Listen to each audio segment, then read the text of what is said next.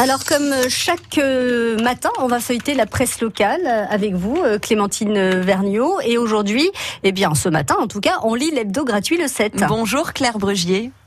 Oui, bonjour à tous. Bonjour. Vous vous êtes intéressée au sort des colonies de vacances. Elles sont touchées hein, par l'épidémie de, coronavirus. Alors à quoi ça va ressembler cet été? Euh, pour le moment, on est encore dans le doute.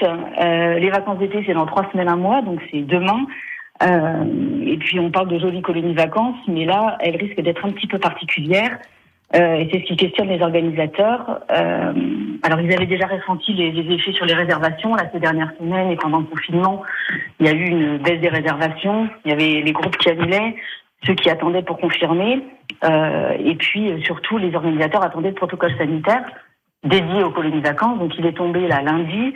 Et il est euh, plutôt strict, avec des gestes barrières euh, assez stricts, des lits séparés d'au moins un mètre, des enfants euh, à 15 maximum dans une activité avec deux mètres d'écart, des, du nettoyage deux fois par jour, enfin bref, des, mesures strictes qui posent question et, et qui vont un petit peu à l'encontre de l'esprit de la colonie de vacances tel que souvent les organisateurs l'imaginent, c'est-à-dire un groupe, de la convivialité.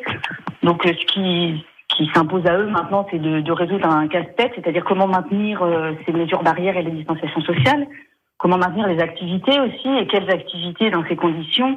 Et puis, euh, même si c'est pas ce qu'on entend en premier quand on parle colonie de vacances, il y a la question forcément de, de la rentabilité. Oui, avec des coûts euh, bien plus élevés, on imagine. Hein. Voilà, il y a des surcoûts de nettoyage. Donc voilà, il y a aussi ce qui rentre dans cette équation, c'est aussi le délai parce qu'il y a que trois semaines pour pour préparer tout ça. Alors ils ont anticipé, certains ont imaginé plusieurs scénarios déjà, euh, selon euh, ce mhm. que serait le protocole, mais euh, ça met quand même une, du doute sur ces, ces, colonies de vacances et leur réalisation, sachant qu'en plus, il y a aussi les colonies apprenantes qui viennent se greffer là-dessus, qui restent aussi très floues. Il n'y a pas de charte d'organisation pour le moment.